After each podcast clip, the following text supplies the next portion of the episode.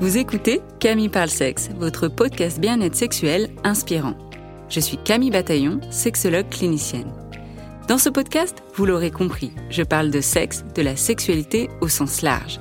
Ce podcast se veut un endroit plein de douceur pour parler de la sexualité avec des informations de qualité et des outils concrets pour vous apporter votre dose d'inspiration pour votre intimité. Avec mes invités ou en solo, je souhaite vous donner la crème de la crème en sexologie pour réfléchir ensemble à la sexualité et vous offrir le meilleur de l'éducation sexuelle. J'espère ainsi vous inspirer dans votre intimité, que ce soit seul, à deux ou à plusieurs, et faire vibrer votre sexualité. Alors, bienvenue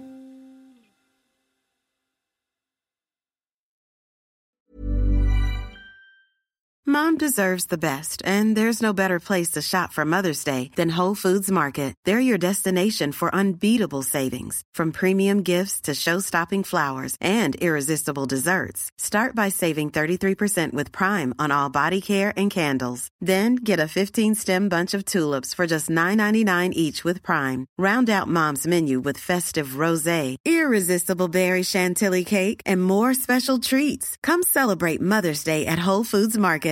I'm Sandra, and I'm just the professional your small business was looking for. But you didn't hire me because you didn't use LinkedIn jobs. LinkedIn has professionals you can't find anywhere else, including those who aren't actively looking for a new job but might be open to the perfect role, like me. In a given month, over 70% of LinkedIn users don't visit other leading job sites. So if you're not looking on LinkedIn, you'll miss out on great candidates like Sandra. Start hiring professionals like a professional. Post your free job on linkedin.com/people slash people today. Jewelry isn't a gift you give just once. It's a way to remind your loved one of a beautiful moment every time they see it. Blue Nile can help you find the gift that says how you feel and says it beautifully with expert guidance and a wide assortment of jewelry of the highest quality at the best price. Go to BlueNile.com and experience the convenience of shopping Blue Nile, the original online jeweler since 1999. That's BlueNile.com to find the perfect jewelry gift for any occasion. BlueNile.com. Bonjour, bienvenue dans ce tout dernier épisode de l'année 2023. Wouhou Bon, déjà, merci d'être toujours au rendez-vous et de plus en plus nombreux et nombreuses. Merci aussi de m'envoyer des messages pour me dire que grâce au podcast, vous avez franchi le pas et vous êtes allé consulter un, une sexologue, que ça vous a aidé, que ça vous a appris des choses, que ça vous a motivé aussi à prendre soin de vous, prendre soin de votre couple aussi pour les personnes en couple. Donc je suis ravie déjà de tout ça. Au moment où j'enregistre cet épisode, on est au mois de décembre et donc peut-être que vous m'entendez parler du nez. Je suis désolée de ça. Ça fait deux semaines que je suis malade et ça fait deux semaines que je voulais vous enregistrer cet épisode et je vais pas attendre plus longtemps parce que les fêtes vont approcher et j'ai envie de pouvoir clôturer le podcast avec cet épisode. Donc voilà, vous m'entendrez parler du nez. Certains pourront dire que c'est mignon, d'autres que c'est énervant. C'est ainsi. Alors cette fin d'année, elle a été intense. Je me demandais même si j'allais pouvoir tout faire entre mon rôle de ma vie privée et celui de la vie professionnelle. Concernant la vie professionnelle, j'ai dû préparer une présentation à un congrès de gynécologie à Deauville, parler de la sexopérinatalité aux gynécologues, aux sages-femmes, aux médecins. Et ça a été un super moment de rencontres, de networking, d'échanges entre professionnels. J'ai préparé évidemment des épisodes de podcast en avance. Et d'ailleurs, je me suis rendu compte que je ne pouvais pas être autant investie dans, dans, le, dans le podcast et ça m'a ça m'a énervé de moi-même, on va dire ça comme ça. les épisodes, voilà, se sont déroulés. Hein, vous n'avez pas vu finalement tout ça, puisque une fois par semaine, vous avez eu vos épisodes. Mais j'avais l'impression de ne pas avoir le temps que ça se déroulait sous mes pieds, que j'avais pas le temps vraiment de bah, d'intégrer, de gérer tout ça. Et donc là, j'ai décidé pour la rentrée de pouvoir faire un épisode toutes les deux semaines. Comme ça, ça me permet de vraiment prendre le temps de faire la communication, de vraiment pouvoir intégrer un épisode à la fois et pas être dans cette course contre la montre à sortir le plus d'épisodes. Bon, je suis sûre que maintenant que j'ai décidé ça, ça va aller beaucoup mieux et je vais quand même sortir des épisodes toutes les semaines. Mais bon, sachez que pour l'instant, ce qui est prévu, c'est qu'il y ait un épisode toutes les deux semaines, en tout cas le premier trimestre de l'année. Et quand je sens que j'ai la liberté, que je suis libre, que j'ai l'espace, je ferai plus d'épisodes, voire des épisodes bonus. J'ai aussi dû créer un atelier pour les parents qui se posent plein de questions sur la vie intime après bébé. C'est une association qui m'a contactée. Je trouve ça très chouette. Et je suis sûre que dans les années à venir, il y aura de plus en plus d'associations, OK, mais aussi d'entreprises, qui vont s'intéresser à cette question à ces questions-là et aussi au bien-être, bah, de la santé déjà, hein, santé mentale, de leurs employés, santé physique aussi et puis, santé sexuelle parce que c'est c'est mon créneau. J'ai également lancé en cette fin d'année un groupe de sexpertes et sexperts avec des rendez-vous mensuels et une communauté privée pour les professionnels. Vous pouvez retrouver tous les détails sur mon Patreon Camille Bataillon. Et alors la cerise sur le gâteau, en quelques semaines, j'ai dû monter aussi de toutes pièces un programme sexo-périnatalité à destination des professionnels et en collaboration avec la plateforme Talk. Talk, qui est une plateforme d'information et de formation par et pour les professionnels de santé. Ce programme a été créé à la demande de sages-femmes, déjà principalement, et il s'adresse du coup aux sages-femmes, aux gynécologues, aux médecins, sexo, psycho, kinés, thérapeutes de couple, etc. En fait, tous les professionnels qui sont en lien de près ou de loin, mais surtout de près avec la périnatalité. Et d'ailleurs, pour les abonnés de ce podcast et si vous êtes concernés, si si vous travaillez dans ces domaines-là, j'ai un code promo pour vous, pour vous remercier de votre écoute et de votre fidélité comme d'habitude. C'est CAM Podcast, CAM C-A-M Podcast P-O-D-C-A-S-T, ce qui vous donne droit à 40% de réduction. Maintenant que j'ai fini ma longue intro, on va pouvoir venir au cœur de l'épisode. Cet épisode sur l'éjaculation dite précoce émerge d'une demande d'une fidèle abonnée et surtout aussi de rencontres répétées avec des hommes venant me consulter su- à ce sujet-là. Il faut savoir qu'au fil du temps, j'ai constaté que mon approche pour traiter ce phénomène, on va dire ça comme ça, a considérablement évolué depuis mes débuts en tant que sexologue, notamment par rapport à ce que j'avais appris au cours de mes formations en sexo je me suis rendu compte ces dernières années, avec mes nouvelles réflexions, que finalement, les traitements proposés par rapport à l'éjaculation précoce, paradoxalement, se concentrent trop sur la pénétration et l'éjaculation en fait. Et ne vous inquiétez pas, vous allez comprendre mon raisonnement au fur et à mesure que je vais dérouler cet épisode. Donc, je disais que les formations, les techniques qu'on peut voir mettent encore trop l'accent sur la pénétration euh, et considèrent l'éjaculation précoce comme un problème nécessitant une solution. Alors là, vous allez me dire: «Bah oui, l'éjaculation précoce, c'est un problème. Ça crée une souffrance, ça veut dire que, bah, dès que, heu, il éjacule ou dès que j'éjacule, bah, ça marque la fin du rapport, elle est pas satisfaite, ça crée des tensions, j'ai l'impression d'être minable, j'ai l'impression de pas être un homme». Évidemment que ça crée des problèmes et j'ai envie de dire que là, on n'est pas en train de regarder finalement la vraie cause. Mais vous allez suivre, hein, ma logique tout au long de l'épisode. Vous vous souvenez d'ailleurs peut-être d'un épisode où je discutais de la réflexion sur la baisse de libido? Soulignant comment nous avons tendance à traiter systématiquement cette baisse de libido comme un problème.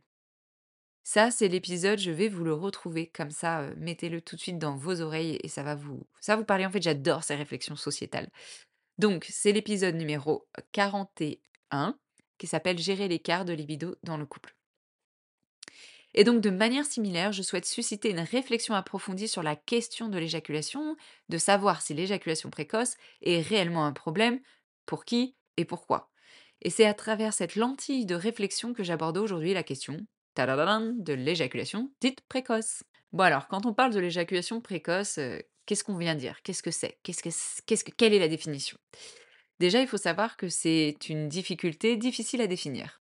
Et oui, comme beaucoup hein, finalement de, difficultés en, en sexo. Et je dis difficultés, il y en a qui peuvent parler de troubles, et puis encore pareil, difficultés pour qui hein? Il y a deux hommes qui pourraient se présenter pour de l'éjaculation précoce, un qui souffre énormément de cette difficulté-là, et l'autre pour qui c'est un non-sujet. Oui, ok, j'éjacule rapidement, mais so what? Et donc, déjà pour définir ça, est-ce qu'on se base sur le nombre de secondes, de minutes quand l'éjaculation arrive? Et d'ailleurs, quand elle arrive, est-ce que c'est quand le pénis est dans le vagin? Tiens, d'ailleurs, est-ce que ça compte aussi dans les études? Est-ce qu'ils ont fait des études sur quand le pénis est dans l'anus? Je crois que souvent, on se concentre quand même sur la pénétration pénienne vaginale. On dit même pénovaginale. Moi, j'aime bien pénienne vaginale, mais c'est peut-être pas correct. Qu'est-ce que je disais? Donc oui, est-ce que déjà pour définir, on se base sur le nombre de secondes quand l'éjaculation arrive? Et si cette éjaculation arrive, est-ce que ça compte quand le pénis est dans le vagin? Est-ce que ça compte quand le pénis est avant le l'entrée dans le vagin? Qu'est-ce qu'on sur quoi on se base? est-ce qu'on se base aussi sur le nombre de mouvements du bassin pour dire que c'est précoce? Et puis, on peut très bien éjaculer en quelques secondes une fois entré dans le vagin et ne pas du tout souffrir de cet état de fait, ni pour monsieur, ni pour le la partenaire, comme je l'ai déjà dit. L'éjaculation précoce, ça toucherait à peu près 15 à 30% des hommes au cours de leur vie. Moi, j'ai envie de dire, ce chiffre, on peut au moins le doubler, voire le tripler. hein. Donc, les études se penchent sur trois caractéristiques qui définissent ce trouble. hein, Et je dis trouble seulement justement s'il y a les trois conditions. Je vais vous les énumérer et ensuite on va les détailler un petit peu plus. Premier point, une courte latence d'éjaculation. Deuxième point, une faible perception de l'efficacité personnelle ou du contrôle sur le moment de l'éjaculation. Troisième point, une détresse, des difficultés interpersonnelles liées à l'éjaculation précoce. Là, c'est clair. Donc, finalement, on pourrait dire qu'un patient euh, rentre dans la catégorie de l'éjaculation précoce, il y a une courte latence d'éjaculation. S'il y a un faible contrôle sur le moment de l'éjaculation, et là on verra que ça a nuancé quand même un petit peu, et qu'il y a une détresse aussi associée à ça. Donc par exemple, quelqu'un qui a une courte latence d'éjaculation, mais pour qui ça pose pas du tout de problème, on ne le considérera pas comme un éjaculateur précoce. Ah, c'est la magie des définitions et des diagnostics, quoi.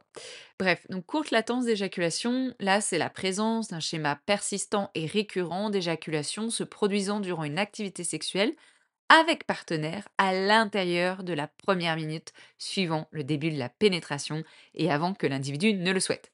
Ça, c'est vraiment la définition et les caractéristiques qu'on retrouve dans le DSM-5, qui est le manuel diagnostique et statistique des troubles mentaux et des troubles psychiatriques. Alors, c'est quand même intéressant aussi hein, de se dire des fois, il y a des troubles sexuels là-dedans. Bref, et 5 parce que c'est la cinquième version, si je ne me trompe pas.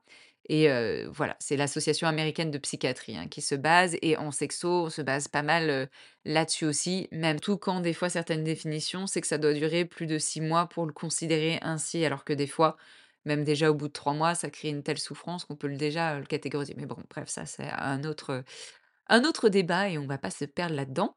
Donc, si on reprend, là en plus, la définition de l'éjaculation précoce dans le DSM-5 rentre seulement la catégorie quand c'est avec un ou une partenaire, mais pas par exemple la masturbation.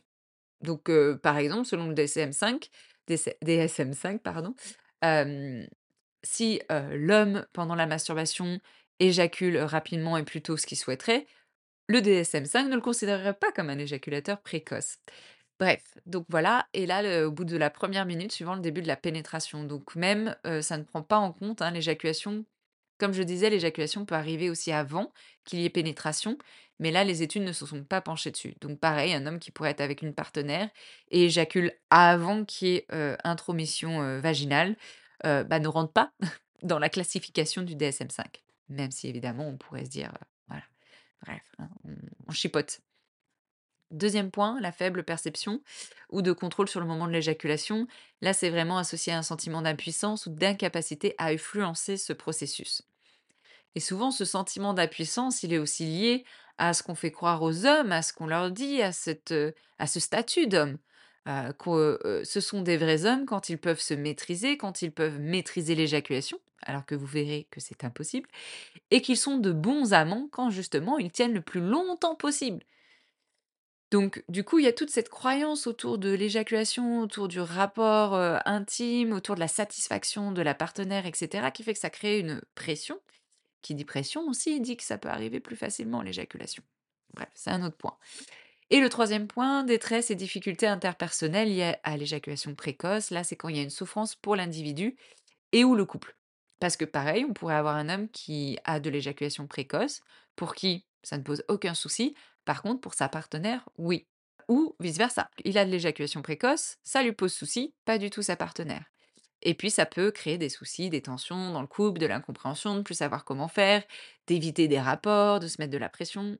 Tout un pataquès que vous connaissez sûrement si vous vivez ou avez déjà vécu de l'éjaculation précoce pendant, un temps. En sexologie, on ne parle pas d'un manque de contrôle de l'éjaculation, car l'éjaculation, c'est un réflexe. On parle de réflexe éjaculatoire. Et comme tout réflexe, ça ne se contrôle pas. hein. Un réflexe, c'est un réflexe. On, dit, ah bah mince, ah, c'est un réflexe. Et oui, on ne contrôle pas. Donc on parle plutôt de l'absence de contrôle sur l'excitation. C'est-à-dire que ce qui peut être contrôlé, modulé, je préfère, c'est l'excitation, c'est-à-dire l'étape avant l'éjaculation. On va venir gérer, moduler l'excitation pour faire que ce soit la phase de l'excitation qui dure plus longtemps et qui va faire de facto que l'éjaculation arrivera un peu plus tard que d'habitude. Quelles sont les causes maintenant? Alors, il y a plusieurs facteurs qui peuvent s'expliquer, qui sont des fois combinés et qui peuvent conduire à de l'éjaculation précoce. Je ne vais pas rentrer dans tous les détails, mais au moins vous avez un ordre d'idée.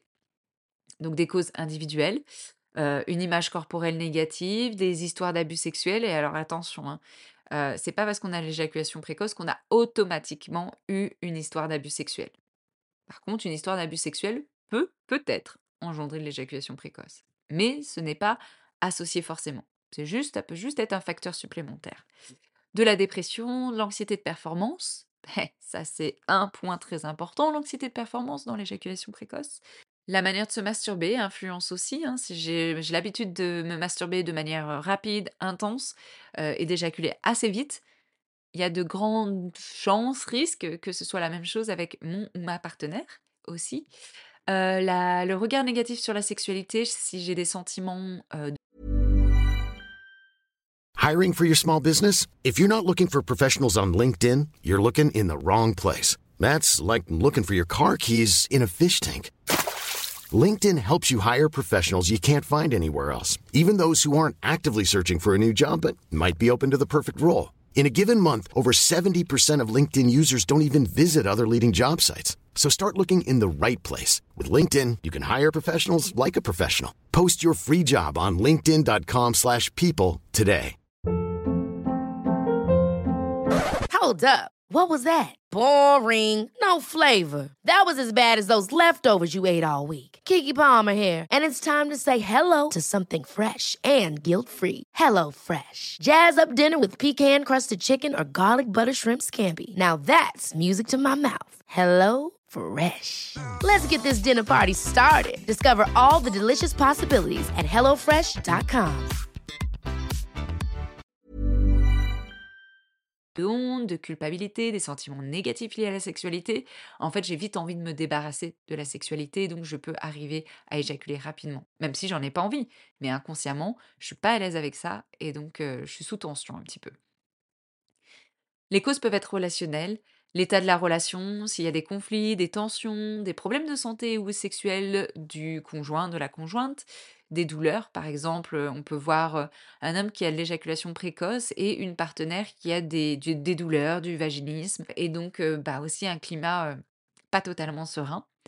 Un manque de désir, un projet bébé qui peut créer aussi de la tension, de la pression, un manque de communication au sujet de la sexualité, des luttes de pouvoir, et puis aussi le conjoint ou la conjointe qui blâme l'éjaculation précoce. Il peut aussi avoir des causes culturelles, des interdits religieux au plan de la sexualité par exemple, des soins, des traitements médicaux qui peuvent entraîner de l'éjaculation précoce, des causes physiques.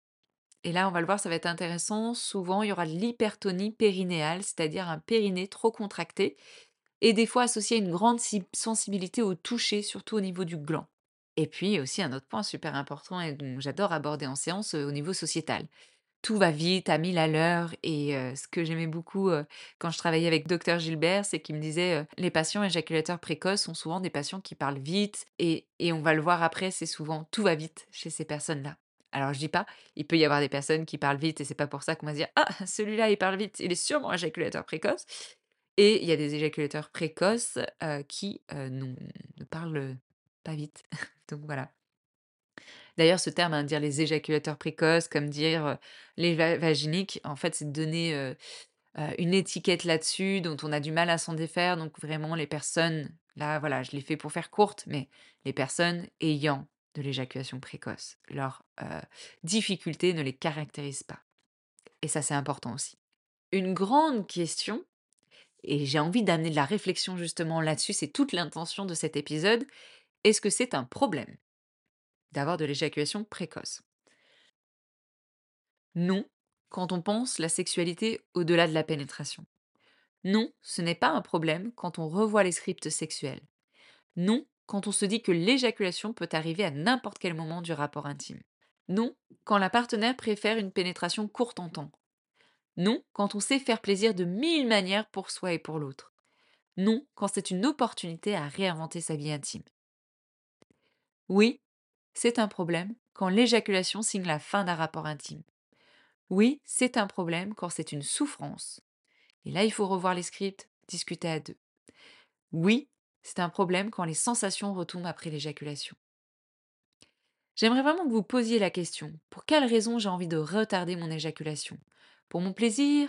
Pour le plaisir de ma partenaire? Parce qu'on m'a toujours dit que je devais tenir longtemps? Car c'est comme ça que je suis un bon amant? Ayez une vraie réflexion à ce sujet. Et je vous dis ça parce que en séance, beaucoup d'hommes changent en quelques, sessions leur perception de ce soi-disant problème, en apportant une réflexion et en revoyant leur script. Et puis évidemment, en en discutant au sein de la relation quand ils sont en couple. Les traitements. Vous ou votre partenaire peut éjaculer précocement sans que ce- cela ne pose de problème pour personne. Et c'est très bien. Si c'est le cas, sautez cette phase de traitement, restez tel que vous êtes. Si vous trouvez que vous éjaculez plus tôt que ce que vous aimeriez et que vous en souffrez, voici quelques pistes. Déjà, il faut savoir qu'une approche multidisciplinaire optimise les chances de guérison. Sexologue, spécialiste de la périnéologie masculine, urologue, psychologue, thérapeute de couple sont les spécialistes les plus consultés et c'est vraiment l'approche pluridisciplinaire qui va être le combo gagnant. C'est ce que j'aime dire, ce combo gagnant. Une des premières questions qui revient aussi, c'est est-ce que vous pouvez me donner un médicament? Alors oui, des médicaments existent. Moi, en tant que sexologue et non médecin, je ne peux pas en prescrire, mais ils ont des résultats sur le long terme que s'ils sont accompagnés d'une prise en charge psychosexo, c'est-à-dire avec de séances en sexologie, avec des kinés, des psychologues, thérapeutes, etc. C'est vraiment encore une fois une prise en charge multidisciplinaire qui donne les meilleurs résultats, tout comme les douleurs chez les femmes. En termes de médicaments, il y a par exemple la dapoxétine, j'espère le prononcer bien, une molécule active qui agit comme un inhibiteur sélectif de la récapture de la sérotonine, ISRS, qui est initialement conçue pour traiter la dépression.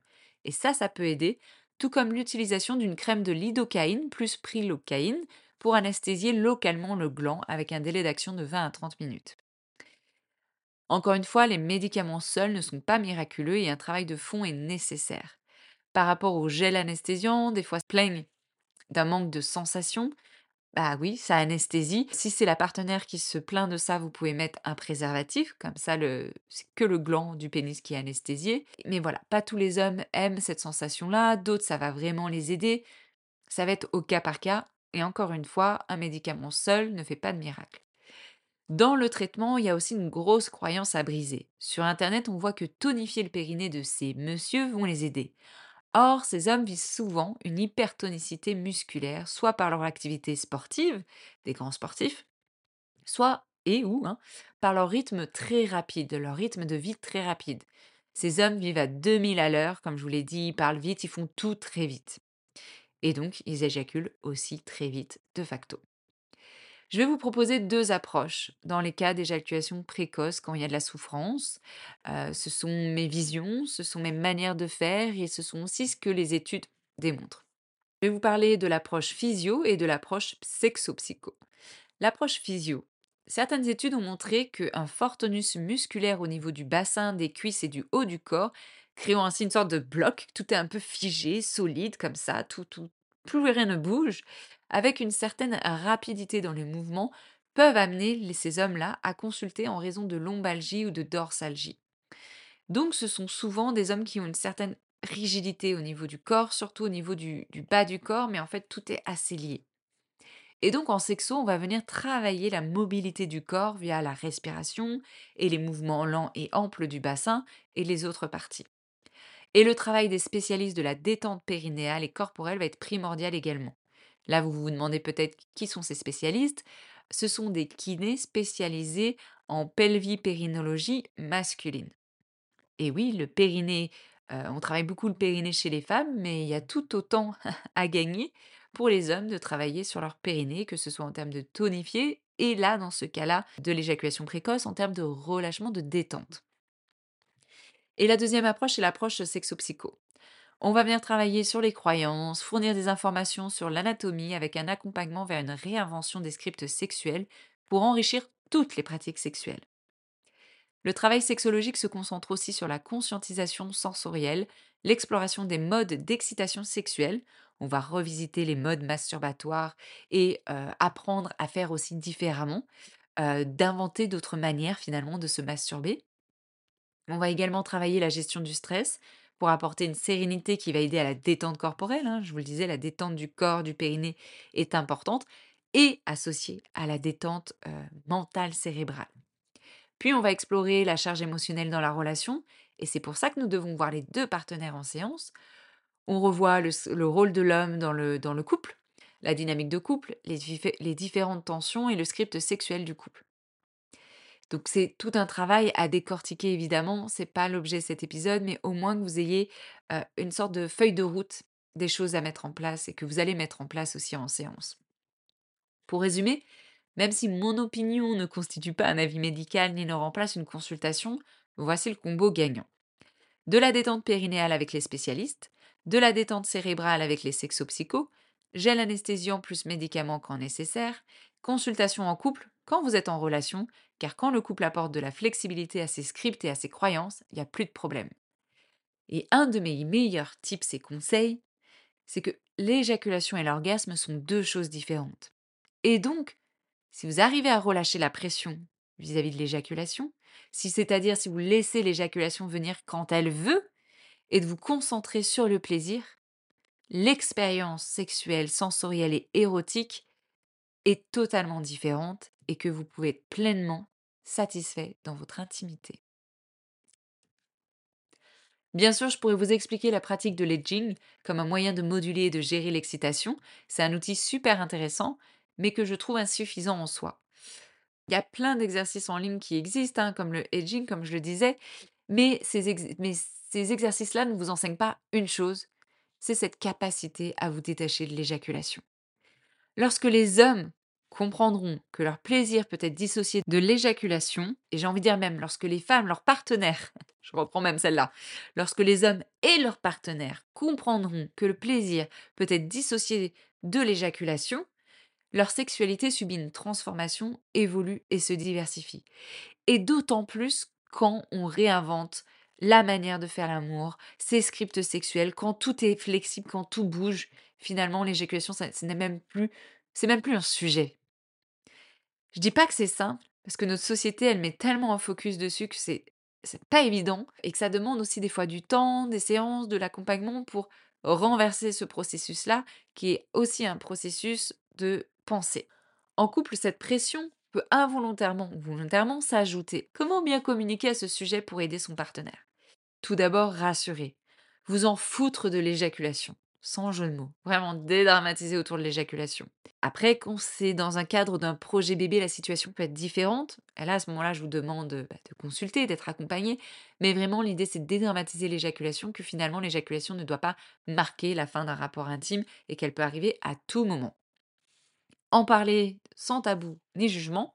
Et là, je vous renvoie à l'épisode 7 qui s'appelle Trois clés pour parler de sexualité à deux pour que vous communiquiez là-dessus. Si vous avez du mal, la thérapie de couple est pour vous. Se concentrer sur toutes les pratiques sexuelles existantes, sexe oral, masturbation, humping, tout ça, et laisser venir l'éjaculation quand elle a envie de venir. De toute façon, vous ne pouvez pas la contrôler. Mais mettez l'accent sur ce plaisir de tout ce que vous êtes en train de faire, d'être dans le moment présent. S'amuser et faire de ce moment quelque chose de plaisant. C'est vraiment ça qui va vous aider. Voilà. Je vous ai partagé ma feuille de route, celle qui a évolué au fil de ma pratique et de mes réflexions.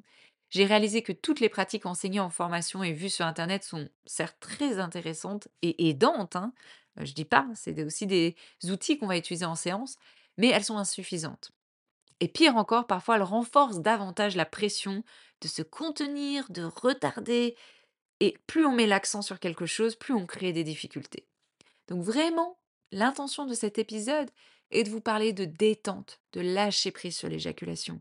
Encore une fois, plus facile à dire qu'à faire, je le sais, je vous l'accorde. C'est pour ça que vous avez besoin d'être accompagné aussi là-dessus.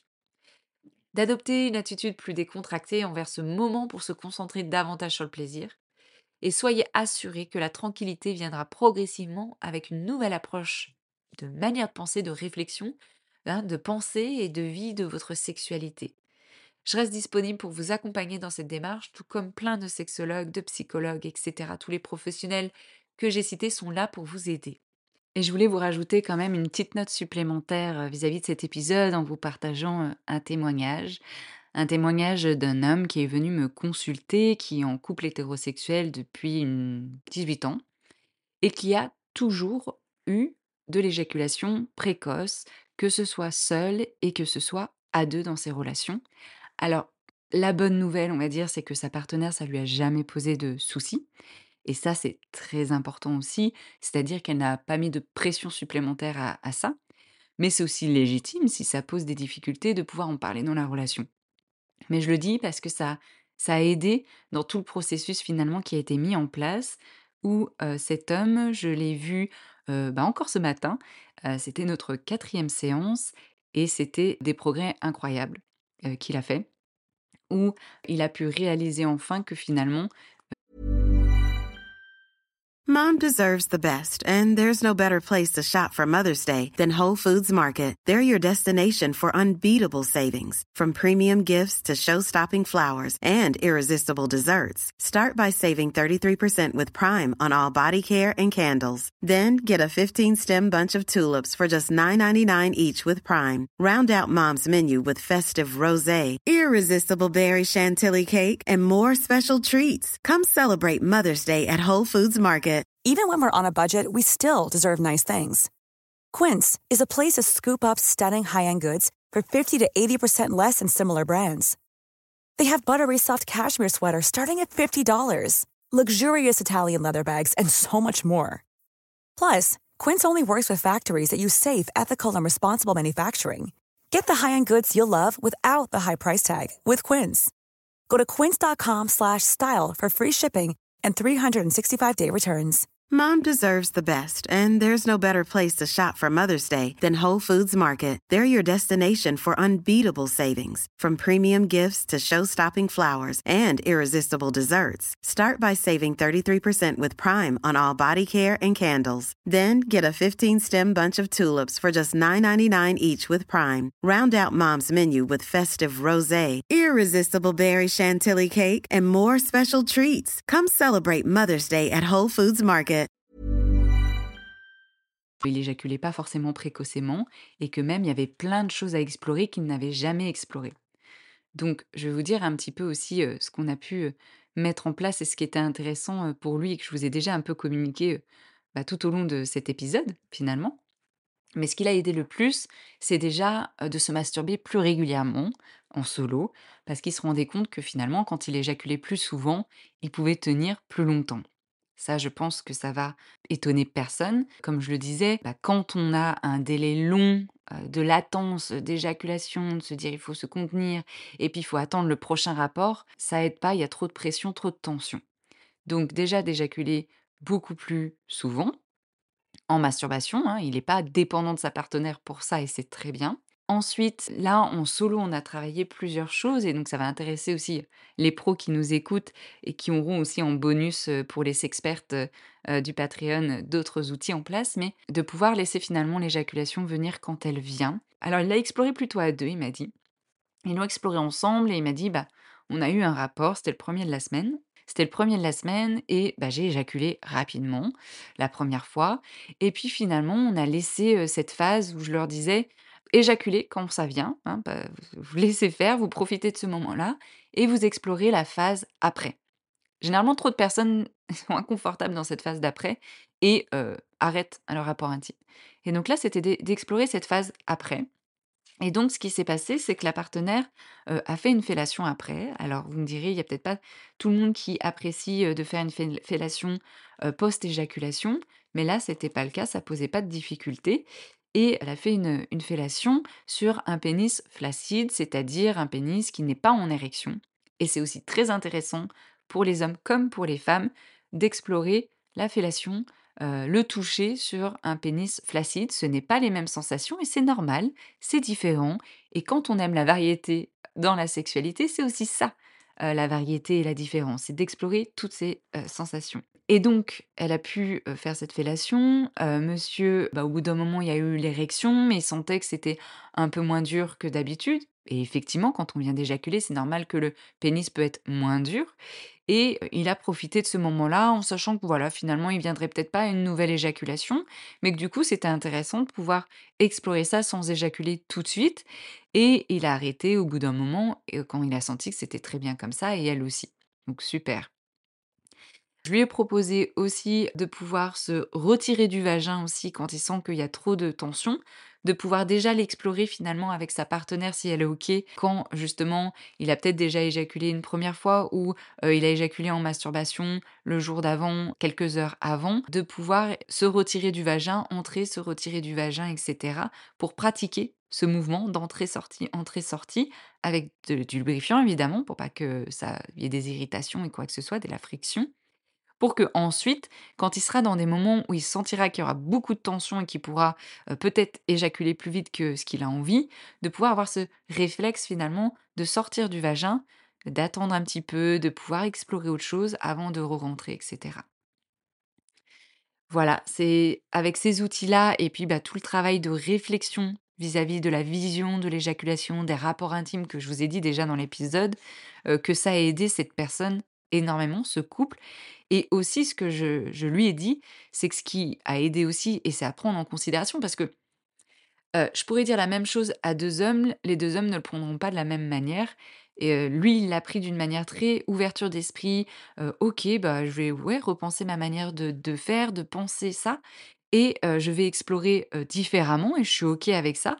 Donc c'est sûr qu'il y a des meilleurs résultats comme ça, versus un homme qui m'aurait dit: «Mais qu'est-ce que vous me racontez? Non, j'ai pas envie, d'explorer cette phase après éjaculation, ça m'intéresse pas, ça doit être comme ça et c'est ainsi». Et du coup, c'est très limité et il y a de forts risques que finalement cet homme reste avec, bah, cette éjaculation précoce. Après, est-ce que c'est un problème ou pas? Point d'interrogation. Mais vraiment, moi, voilà, je vois vraiment la différence entre les personnes qui ont cette ouverture d'esprit et ce non. Et la même chose, il aurait pu très bien être comme il est, c'est-à-dire avec cette ouverture d'esprit, cette curiosité, et sa partenaire pas du tout, et être dans le jugement, les réflexions, et ça aurait pas donné les mêmes résultats non plus. Et dans ce cas-là, heu, la thérapie de couple et l'accompagnement à 2 auraient été plus que nécessaires aussi. Voilà par rapport à ce témoignage que je voulais vous partager et qui représente d'autres témoignages aussi, heu, mais vous voyez, en trois, quatre séances, il y a des choses qui sont possibles de faire. Je termine ce dernier épisode de l'année 2023 de cette saison 2. Merci pour vos écoutes, vos avis sur l'Apple Podcast, vos commentaires sur ma page Instagram Camille Parle Sexe. Je vous souhaite une très belle fin d'année et on se retrouve à la rentrée de nouvelles aventures intimes. À tout bientôt.